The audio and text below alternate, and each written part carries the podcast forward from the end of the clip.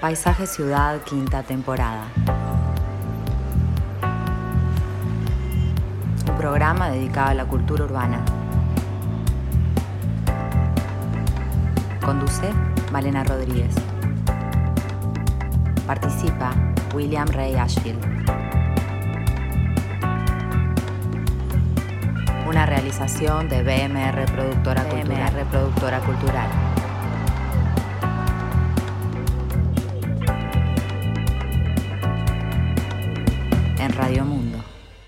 Muy buenas tardes a todos, bienvenidos a Paisaje Ciudad. Y hoy vamos a hablar de un tema que nos toca muy de cerca, vamos a hablar de la figura del hotel y la ciudad y tenemos como protagonista ni más ni menos que al edificio en el cual nos encontramos, el Victoria Plaza, eh, que supo albergar al mítico hotel que lleva su nombre. Y este año se están cumpliendo 70 años de la inauguración. Vamos a estar bueno, abordando distintas eh, facetas en torno a este hotel, eh, que por mucho tiempo fue el único hotel cinco estrellas que contaba Uruguay. Y vamos a estar, bueno, viendo un poco eh, el tema arquitectónico, cómo se resolvió en el perímetro de la Plaza Independencia, su importancia como centro social, qué hubo antes en este espacio. Ha, habido otros hoteles también, eh, cómo han sido el tema de los hoteles aquí en Montevideo. Vamos a, ir repasando distintas áreas y también tener la presencia de participaciones como eh, Cristian Kuchar, amigo de la casa, arquitecto, Sergio Puglia, Mecha Gataz, Esteban Valenti. Esteban Valenti tiene una relación muy cercana porque siendo niño vivió durante un año aquí. Pero antes, antes de ir a este tema, le damos la bienvenida al arquitecto Willy Rey. Presenta Parque del Recuerdo en su plan aniversario. 30 cuotas en pesos, sin intereses en parcelas familiares. ¿Cómo andas, Willy? ¿Qué tal, Malena? ¿Descansado ya o no? Sí, eh, con... Fin de semana agitado. Con mucho cansancio el fin de semana, pero ya el lunes todo, digamos, se calmó. Todo para se calmó. Mí. Y sí, porque es el fin de semana del año para este, la Comisión de Patrimonio, ¿no? Bueno, sí en lo que hace a concentración de, de, de acciones y resultados no en lo que hace a las demás tareas, que son normalmente muy grandes, extensas, complejas y, y donde hay que tomar decisiones a veces eh, muy, muy drásticas. ¿no? Entonces, eh, bueno, yo diría que sí es un punto álgido porque el país entero está esperando de la comisión un resultado. Y creo que tuvimos un buen resultado, un buen día del patrimonio, con dos cosas que fueron fundamentales. El tiempo. Mm, eso es muy importante. Y, eh, por supuesto, el nombre de la homenajeada por todos conocidos, conocida, perdón, este, y bueno, y una organización que yo creo que anduvo bien, anduvo realmente bien. Eh, esos dos primeros aspectos, más la organización, dieron un resultado muy bueno, ¿no? ¿Cómo, ¿Cómo evalúan, cómo pueden medir? Porque es difícil, las mediciones son siempre complejas. Bueno, eh, en alguna oportunidad se pudo lograr, eh, digamos, este, datos objetivos a partir de un trabajo que hicimos con el INE. Este año... Eh, por distintas razones finalmente no pudimos hacer esas mediciones, pero sí eh, vamos a tener igualmente eh, datos objetivos porque nos consta que una encuestadora privada trabajó en el tema y queremos hacernos de esos, esos resultados con la buena voluntad de la misma. ¿no? Es muy importante, no lo que normalmente preguntan los periodistas, de cuántas personas participaron. Eso nosotros podemos tener una idea aproximada, porque en aquella medición del año 2006-2007 nos daba que cerca de unos 250.000 personas se movilizaban el Día del Patrimonio. En el 2006. El 2006-2007. O sea que... Podríamos pensar que no cambió demasiado el número de población, eh, podríamos pensar que sí se han mejorado aspectos organizativos, pero a ver, manejarnos en un número que oscila entre los 250.000 y 300.000 personas es algo razonable. A veces se decía, un millón de personas se movilizó el Día del Patrimonio. No, no es así. Pero hablar de, de, ese, de esa cifra por un evento de carácter cultural es una cifra enorme. Una cifra enorme.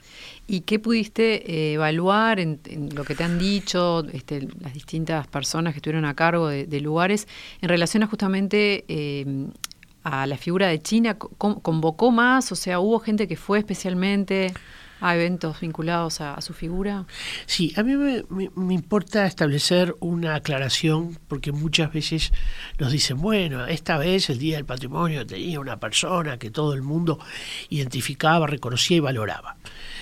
A ver, yo creo que eh, no todos los días del patrimonio van a contar con nombres como lo fue China Zorrilla. Eh, y está bien que así sea. Los nuevos nombres para el año 2023 son los nombres de tres arquitectos, eh, que quizá lo conocemos mucho la, comunidad de arquitectos, eh, ciertos sectores de la vida cultural del país, pero no lo conoce el resto del país.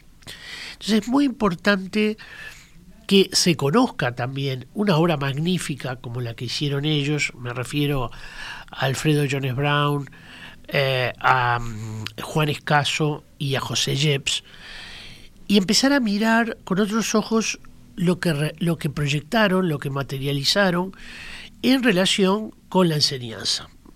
Eh, los tres fueron actores importantes en el diseño de escuelas y liceos.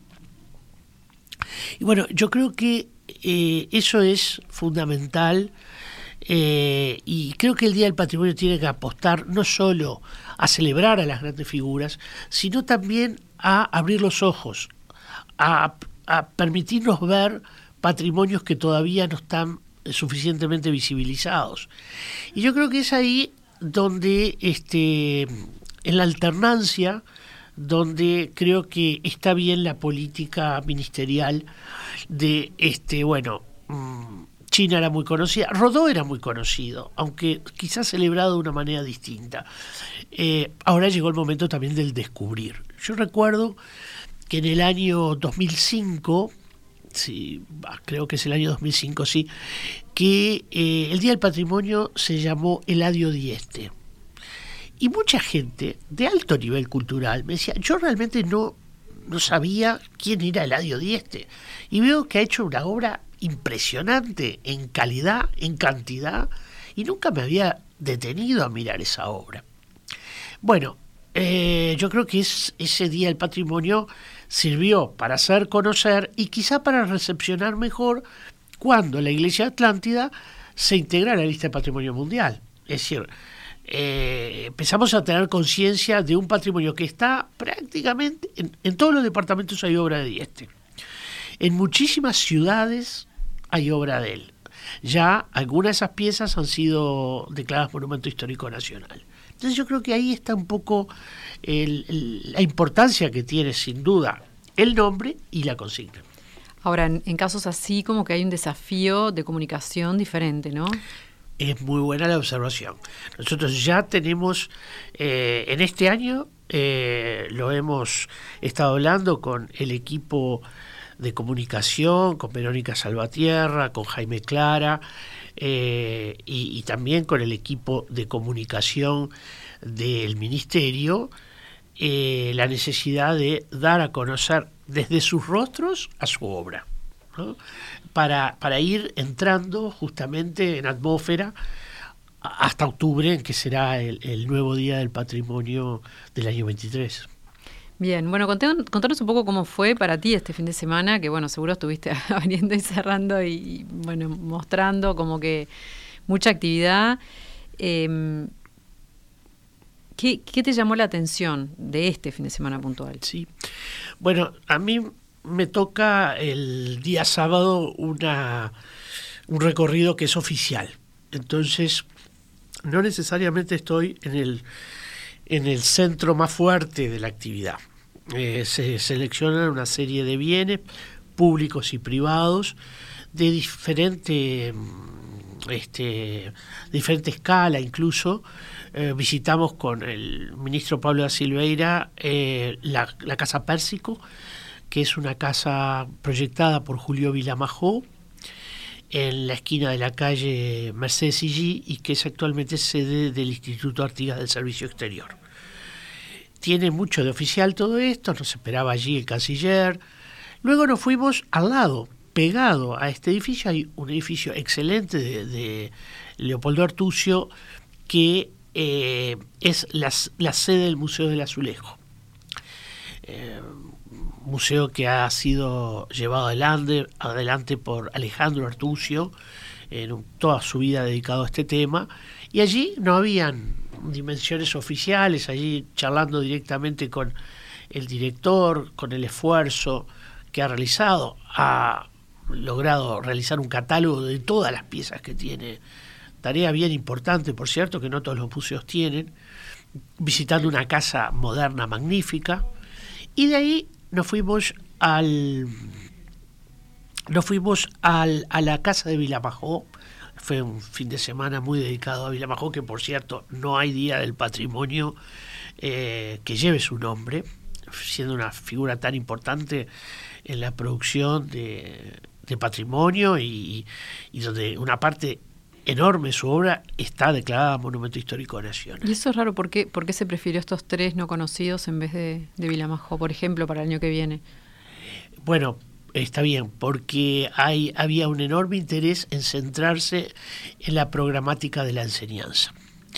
Eh, es verdad además que estos tres tienen una producción muy, muy grande porque eh, son actores del espacio público, de, las direcciones de arquitectura del Ministerio de Obras Públicas en aquella época, luego MTOP, y también de ANEP, o sea, hay una eh, participación importante de estos tres arquitectos que llevará el nombre del Día del Patrimonio 2023 y que eh, tuvieron, eh, fueron responsables de una obra pública enorme en materia de escuelas y liceos.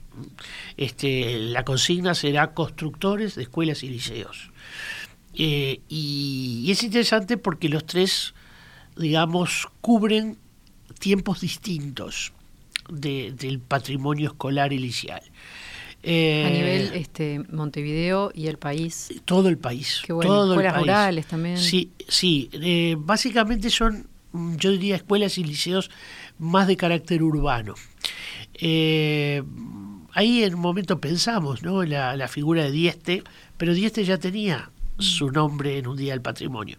Y este eh, proyectó muchísimas escuelas rurales, mejor dicho, con el sistema de cerámica armada de Dieste se hicieron muchas escuelas rurales, algunas también en, ciertos pueblos chicos, eh, pero la calidad, eh, yo diría, superlativa de lo producido por estos tres arquitectos vale la pena conocerlo y, vale la pena también que se incorporen muchas de esas obras a la lista del patrimonio del país y que, bueno, generar conciencia también en esos centros que a veces no están en tan buen estado eh, y empezar a entender que forma parte de lo mejor producido en la arquitectura del Uruguay. Bueno, volvamos al fin de semana, que, seguro que, hay más cosas para comentar. Eh, ¿Qué lugares eh, tuvieron, tuviste la sensación que tuvieron más repercusión? Sí.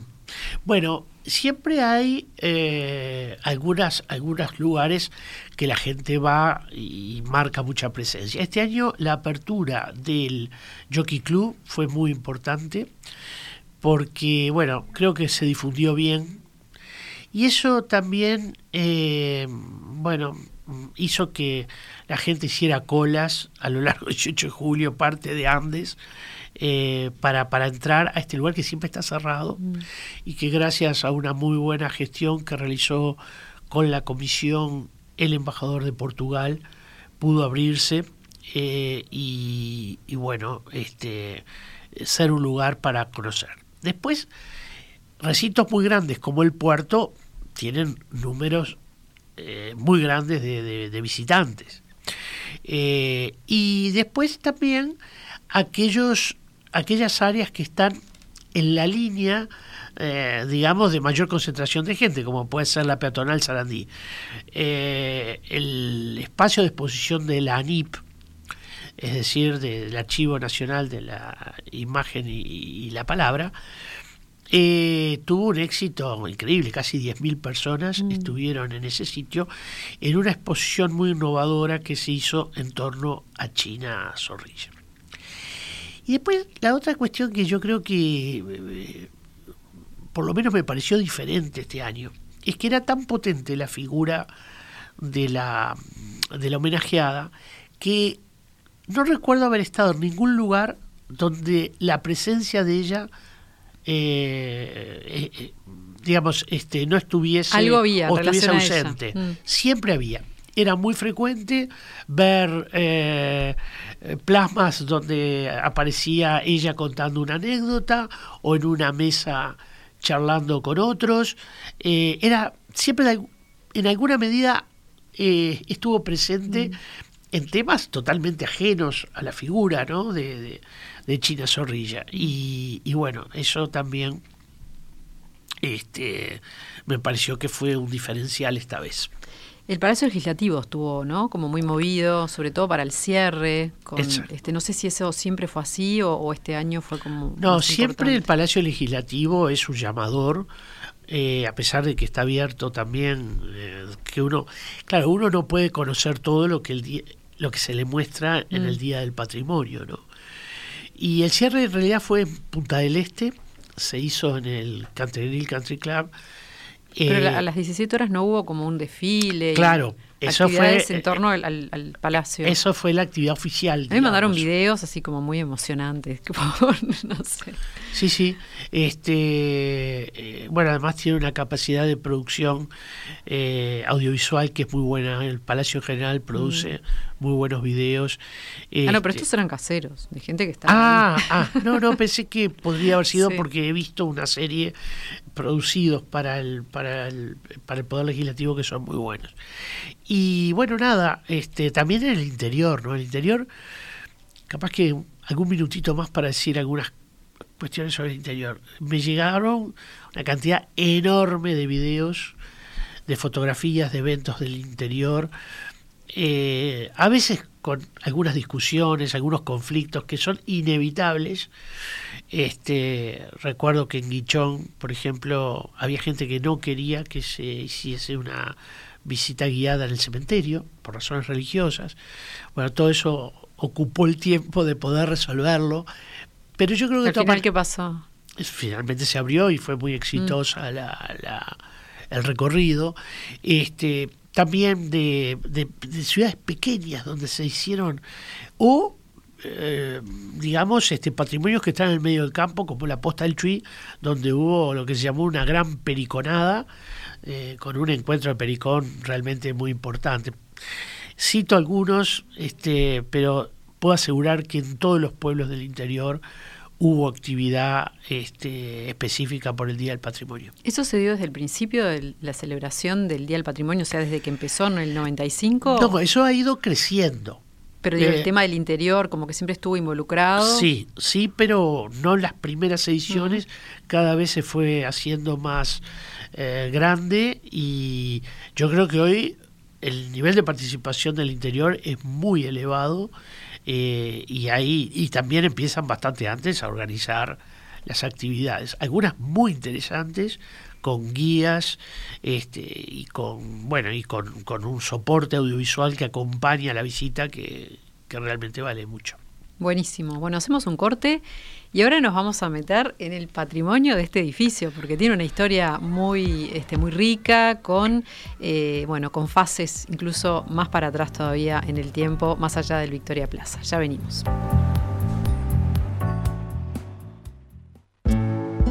En el deseo de cuidar a los nuestros, estamos siempre pendientes de las necesidades actuales y también de las futuras. Ahora es la oportunidad de tomar la decisión que asegura tranquilidad a tu familia. Plan Aniversario. Parcelas familiares en 30 cuotas en pesos sin intereses. Porque no hay distancia que nos separe de nuestros seres queridos. Parque del Recuerdo. Tu parque. Tu historia. Llámanos al 2709-8241 o ingresa a nuestra página web parquedelrecuerdo.uy.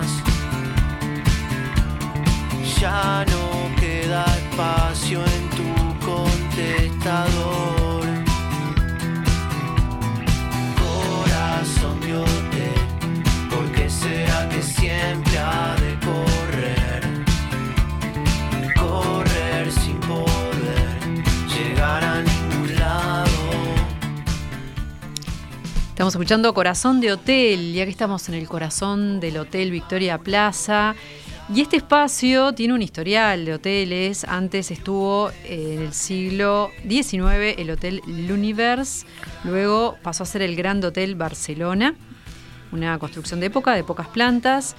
Y como consecuencia de un cambio de las tendencias urbanas, el edificio fue sustituido a mediados del siglo XX por el Hotel Victoria Plaza con una construcción imponente, Em, que fue diseñada por un prolífico y reconocido estudio argentino, el, estudio CEPRA, que bueno, integrado por Sánchez Elía, Peralta Ramos. Em, y bueno, es un poco el antecedente de lo que estamos eh, viviendo hoy, porque bueno, luego hubo una nueva construcción atrás de este edificio, eh, una construcción que luego fue la que se le dedicó como hotel y eh, este edificio quedó para oficinas. Vamos a escuchar em, antes que nada a Cristian Kucher, amigo de la casa, arquitecto, docente de la Facultad de Arquitectura, que nos da una mirada histórica y arquitectónica sobre este, esta construcción. Hace ya 70 años es parte del perfil urbano de Montevideo, definiendo además un importante tramo del marco arquitectónico de la Plaza Independencia. Estratégicamente ubicado sobre el lado mayor de la plaza, a lo largo de la cuadra comprendida entre las calles Florida y Ciudadela, enfrentando por tanto directamente al Palacio Esteves, el emblemático Hotel Victoria Plaza sin dudas es un testigo privilegiado de varios episodios significativos de la historia nacional de las últimas décadas. El edificio fue proyectado por los arquitectos argentinos Sánchez Elías, Peralta Ramos y Agostini, fundadores en 1936 del estudio CEPRA, se trata de un estudio que ocupa un lugar prominente en la historia de la arquitectura argentina, tanto por lo prolífica de su producción, desarrollada a lo largo de más de medio siglo, como por la calidad de la misma. En este sentido, vale la pena remarcar una característica que también se puede reconocer en otros arquitectos de aquel tiempo a ambos lados del Río de la Plata, la capacidad de conjugar en la práctica proyectual ciertas lógicas organizativas y formales adquiridas en una formación aún muy vinculada a la tradición académica del siglo XIX con aportaciones propias de la modernidad del siglo XX, como por ejemplo novedosas estructuras de hormigón armado. Esto lo podemos apreciar claramente en el Hotel Victoria Plaza. Su moderna estructura de hormigón armado funciona a la manera de un gran esqueleto que permite alcanzar la altura que tiene el edificio, haciendo posible al mismo tiempo contar con espacios interiores amplios y despejados. A su vez, para la organización espacial y formal del hotel, se apela a una estrategia de probada efectividad. El acceso principal, al igual que el hall y el foyer, se ubican sobre un eje de simetría claramente reconocible, al igual que la conformación tripartita del edificio, concebido como un prisma exento, apoyado sobre un basamento y coronado sutilmente por una suerte de cornisa que se reduce prácticamente a una simple línea.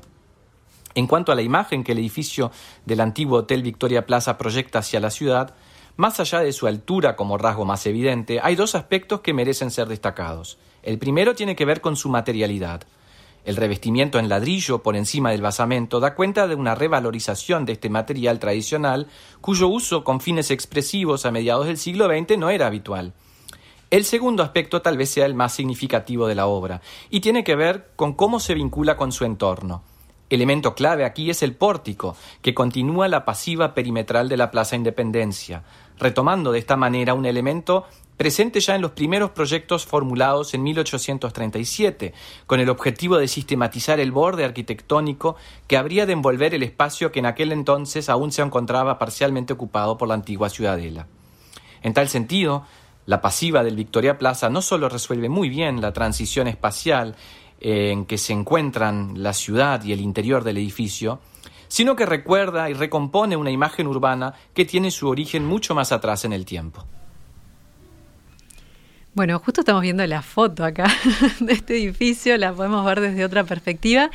Eh, yo me imagino, o sea, vi también una foto antigua, era imponente, ¿no? Cuando todavía no estaba el edificio de atrás, era como una mole, ¿no? Porque ahora queda como más, este, hay otros edificios grandes en la vuelta, pero cuando se construyó no había, era algo muy impactante. Sí, sí, fue uno de los grandes impactos que se producen sobre la plaza. El primero, sin duda, es el del Palacio Salvo, ya en, la década del 20.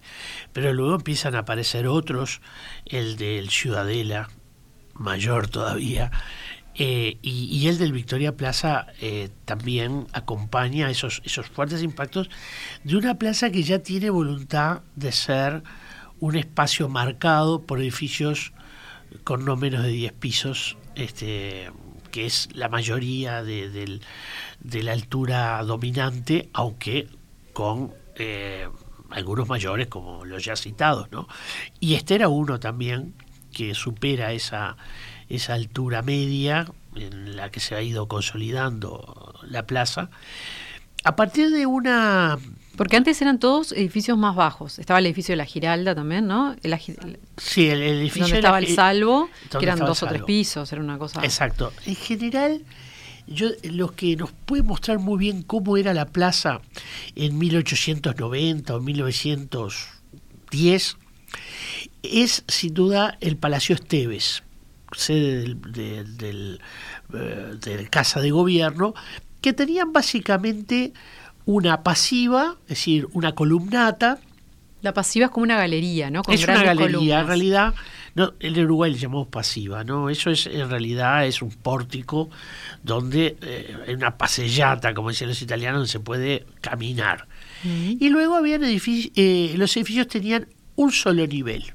Algunos lograban dos niveles, pero en general tenían un solo nivel a contrapelo de lo que se había proyectado inicialmente que eh, tal como eh, Suki lo proyecta, el arquitecto Suki allá por la década del 30 del siglo XIX, proyecta todos los edificios como si fuera una plaza barroca, con una unidad muy fuerte de, imagen, eh, tal como el, como el modelo que él utiliza, que es la Rue de Rivoli en París, que tiene también una pasiva, un aporticado, y luego tiene cuatro o cinco niveles por arriba de ese aporticado. Yo recuerdo que eh, Piri hacía una crítica en, un texto que se llama eh, El socialismo triunfante, o lo que será Montevideo dentro de 200 años, donde dice que los edificios de la plaza eran edificios con piernas de gigantes y cuerpo de enanos. Porque efectivamente, si uno mira el Palacio Esteves, ve que es tan alto el pórtico para recibir apenas un solo nivel que parece haber una distorsión ahí, ¿no? Mm. Bueno, así era también. Caderas altas pareciera que tuviera. bueno, sí, también. Eh, si nosotros miramos el, el, edificio que antecedía al plaza, vamos a ver cómo eh, era similar al, Palacio Esteves, era un edificio análogo eh, y tenía también función de hotel. Esto es interesante porque el Victoria vino a, ocupar el mismo lugar que el Hotel Barcelona, que eh, era lo que había en este sitio, con un pórtico muy similar al que tiene hoy el, el Victoria Plaza, muy similar en altura me refiero, eh, y bueno, con intercolumnios eh, análogos, y que en cierta forma es el factor que lo vincula con la historia a este edificio que por arriba será muy diferente. Claro, y ahí se continúa bien, se bien esa continuación este hacia el lado, este, mirando de frente hacia el lado derecho, ¿no? Sí, hacia el lado derecho, porque la única cuadra que no tiene pórticos en la Plaza Independencia es la que está al lado, mm. del Plaza que va entre la calle Ciudadela y la calle Juncal. Ese es el, el único tramo que no cumple, digamos, con la normativa y que ya nunca más va a cumplir porque se ha eliminado para ese tramo eh, la normativa de tener eh, pasiva o pórticos, eh, porque si no, bueno, sería necesario demoler los edificios que existen, que hoy tienen, por cierto, mucho valor patrimonial. Así es. Bueno, vamos a ir un poco al interior del hotel y para eso vamos a escuchar lo que nos cuenta Esteban Valenti, que tuvo una, un acercamiento muy grande al hotel porque vivió allí cuando era chico. Em, bueno, su familia estaba muy vinculada. Esteban Valenti, como saben, es periodista, escritor y militante político, italiano de nacimiento y uruguayo por elección. Hace 17 años que participa en la tertulia. Y bueno, llegó al Victoria Plaza en 1956 porque su padre había sido contratado como director de los restaurantes y del room service. Y nos contaba lo siguiente el hotel era el primer verdadero hotel cinco estrellas. Estaba el Hotel Carrasco, había un hotel, el San Rafael de Punta del Este, pero el gran hotel que competía más con los hoteles de América Latina fue este. Yo me acuerdo, era chico, pero me acuerdo eh, la calidad del servicio, me acuerdo eh, lo que era el Zafiro Room, eh, digamos, la terraza. me acuerdo cada uno de los detalles porque realmente era parte de una ciudad eh, deslumbrante como era Montevideo en aquellos años, aunque se dice que comenzó la decadencia, en realidad era difícil de encontrarla todavía. Y era muy diferente a la ciudad de Buenos Aires, a pesar de lo maravilloso y lo grandioso que era la ciudad de Buenos Aires, Montevideo era una pequeña joya. Y parte de esa joya era el Victoria Plaza Hotel. Tuve la casualidad de que la habitación estaba en el mismo piso donde está la radio pero lo importante era no solo lo interno, sino lo que se veía del hotel. Nosotros nos subíamos a la terraza, donde había un bar, eh, para mirar Montevideo con mi hermano, tenía seis años, y, nos deslumbraba todos los alrededores. Eh, y la posición de Victoria Plaza se veía la bahía, se veía el cerro, se veía el Palacio Salvo, se veía 18 de julio, que era no había una arteria en la región con ese nivel de elegancia, de negocios, de, ómnibus, de taxis Mercedes-Benz, de, gente bien vestida. Eh, el hotel era un punto de observación maravilloso, rodeado además de, grandes restaurantes, etc. Eh, las fiestas eran espectaculares. Eh, en el Zafiro Room, en la parte digamos, inferior del, hotel. Las orquestas de renombre. Eh, el Victoria Plaza marcó un hito eh, en la ciudad de Montevideo. Eh, hay que tener presente que estaba en la misma zona del Solís, estaba en la misma zona del el restaurante El Águila, de Morini, del Vesubio, de café renombrado. Realmente tengo los mejores recuerdos del hotel y de esa zona de la ciudad de Montevideo. Bueno, Esteban Valenti eh, iba a un colegio pupilo de lunes a viernes y después los fines de semana este, volvía al hotel, ¿no? Pero qué, interesante todo esto que cuenta.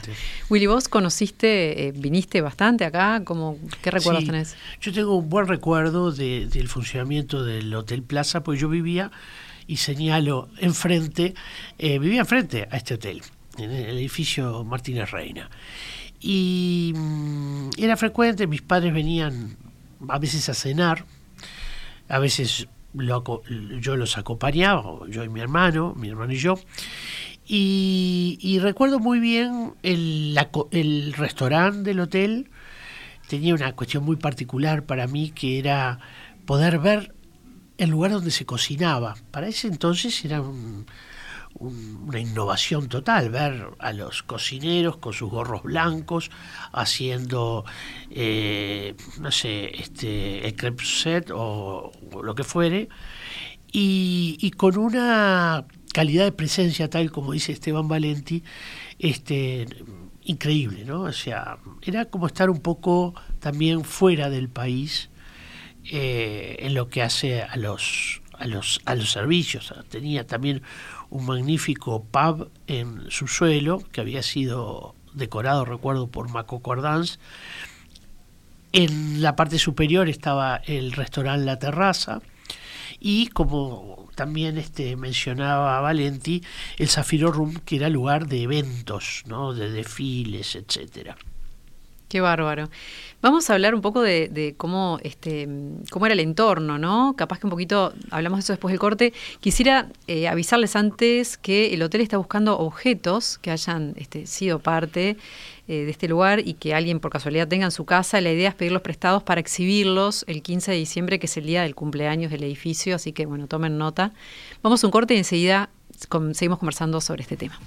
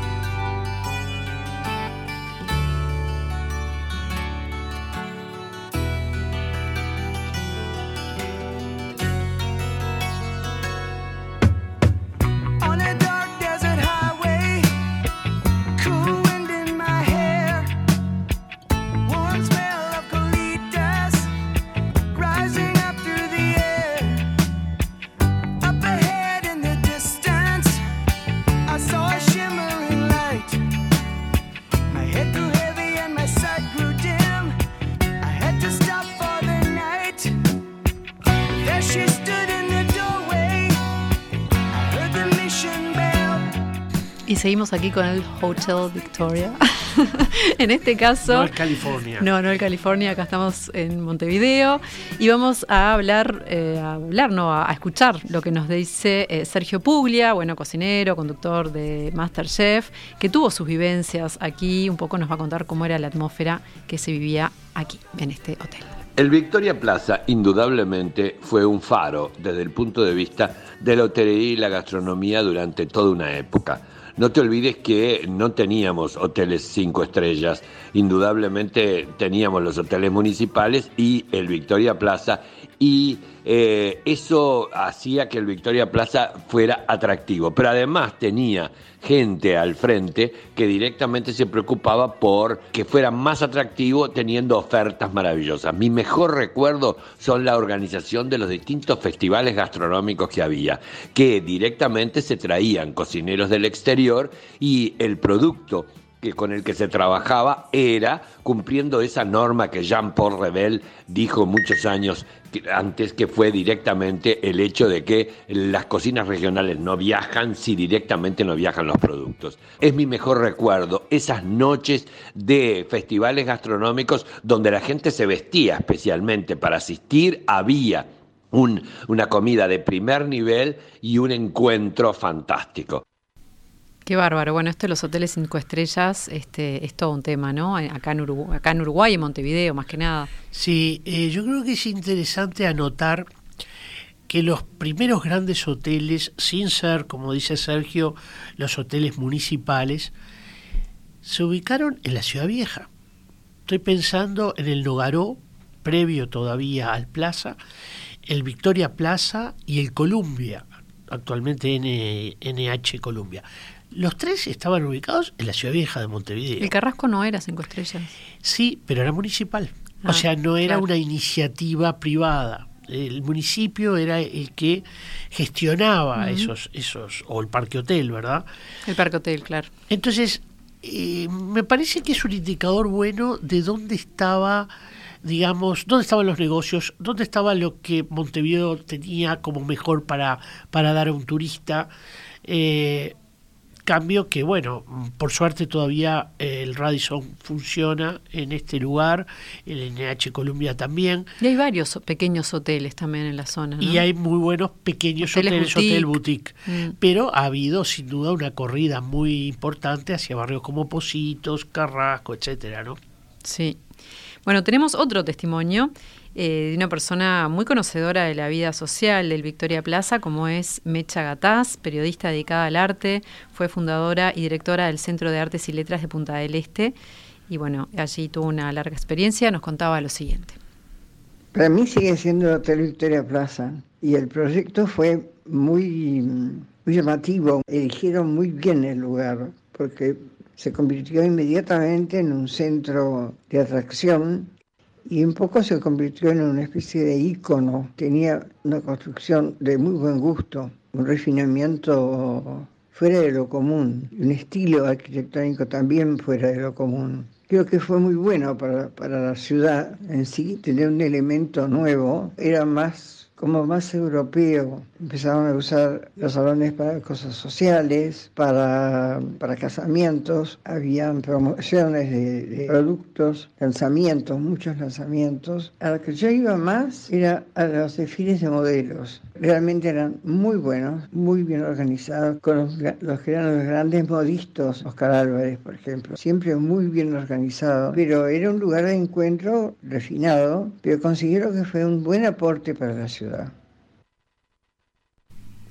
Bueno, eh, en este hotel también se quedó em, el rey de España en 1983, cuando vino.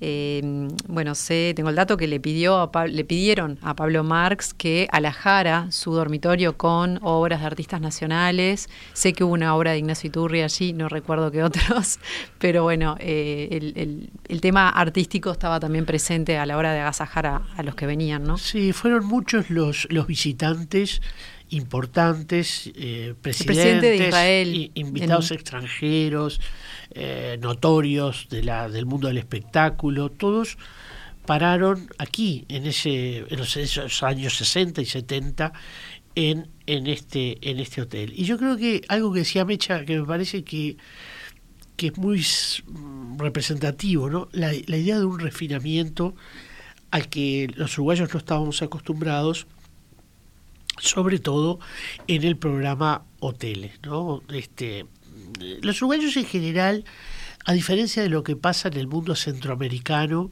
donde la vida en los hoteles es muy fuerte, muy importante, pensemos en Cancún, también podríamos pensar en Acapulco anteriormente, y en, y en muchos muchas capitales centroamericanas donde el hotel cinco estrellas o seis estrellas o siete estrellas como ya hay eh, juegan un papel aglutinante de ciertas élites sociales. En Uruguay no era tan así, eh, pero el Victoria Plaza marcó en alguna medida un cambio. Bueno, Willy, acá te están alabando, dicen oyente, un lujo ese programa y escuchar en vivo al profesor Rey. La verdad que sí. ¿Será un alumno? nos, das clases. Eh, tengo en mis manos un, un, este, un catálogo de Yabú acuarelas originales del Palacio Taranco, con unas imágenes muy lindas, este, unas acuarelas muy delicadas, eh, como que recrean los ambientes ¿no? del Palacio Taranco. Eh, ¿De qué se trata esta iniciativa? Bueno, eh, es la primera vez que se exponen las acuarelas de la Casa Krieger, que es la casa de interiorismo que realizó la propuesta para alajar el, taranco, siempre controlados por eh, Giraud y Chiflot, que fueron los arquitectos del, taranco.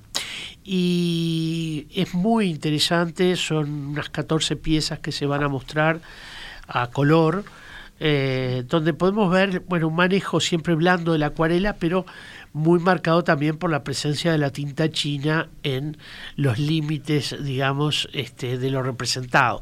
Es muy interesante lo que tiene que ver con la definición de muebles, estilos, eh, eh, tipo de texturas, materiales que van marcando los distintos lugares, ¿no? los distintos espacios dentro del taranco. No todo se aceptó, ¿Esto era previo a la construcción? Sí, no, es en el momento que ya la, la, está finalizando la construcción eh, y son es la propuesta, digamos, en cartones para ser aprobada por el comitente, don, don Félix Ortiz de Taranco, que es el, el, bueno, el, cliente de, ese, de ese palacio. Es muy, muy atractiva la, la, propuesta, eh, se hizo un trabajo de recuperación eh, de del taller de restauración de la Comisión de Patrimonio y bueno, ahora están en perfecta situación para ser expuestos. Eh, son acuarelas que tienen más de 100 años.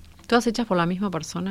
Hechas, no sabemos si por la misma persona porque no estaban firmadas, pero sí hechas para eh, la, eh, por la casa Krieger que posiblemente tuviese más de un dibujante y acuarelista trabajando. Porque tienen tienen una impronta. Sí, tienen un rasgo bastante en común, podría serlo. A mí me, eh, no sé, me arriesgaría a decir que es la misma persona, porque... Sí. Porque si bien es algo este, muy académico en el sentido de, bueno, retratar la realidad y todos sus detalles, pero tiene, tiene una calidad especial. No, no, es, es magnífico. Este, y bueno, esa, ese, ese abocetamiento que siempre la acuarela permite, aquí muy controlado, porque lo importante es de mostrarle al, al cliente de la manera más eh, yo diría más fidedigna posible cómo va a quedar su casa, ¿no? No, es una paleta aparte eh, como impresionante, porque es muy delicada, pero tiene momentos como de, ciertos flúos o, no sé, como algo muy medio avanzada. Mirá que tiene como amarillo fluo, no sé, o capaz que la, la, cómo queda la impresión, pero... No, no, no, no, no, es, la impresión ha sido muy fidedigna y bueno, yo quiero destacar el trabajo realizado por Cecilia Vázquez, que es la restauradora de papel de, del taller de restauración, que hizo muy buen trabajo y que bueno, eh, nos permite hoy ver esta, esta obra que, que permaneció oculta, digamos, durante mucho tiempo y que ahora podemos ver. Ya inauguró, entonces. Eh, inaugura hoy, cinco y media de la cinco y media en el Palacio Taranco, que es un lugar hermoso para visitar, y sus alrededores. Así que bueno, los dejamos con todas estas eh, estos comentarios, esta información para que puedan mirar de otra manera, como siempre. Y bueno, nos vamos a reencontrar aquí en una semana. Perfecto, aquí estaremos. Que pasen muy, muy bien. Nos reencontramos. Viva la radio.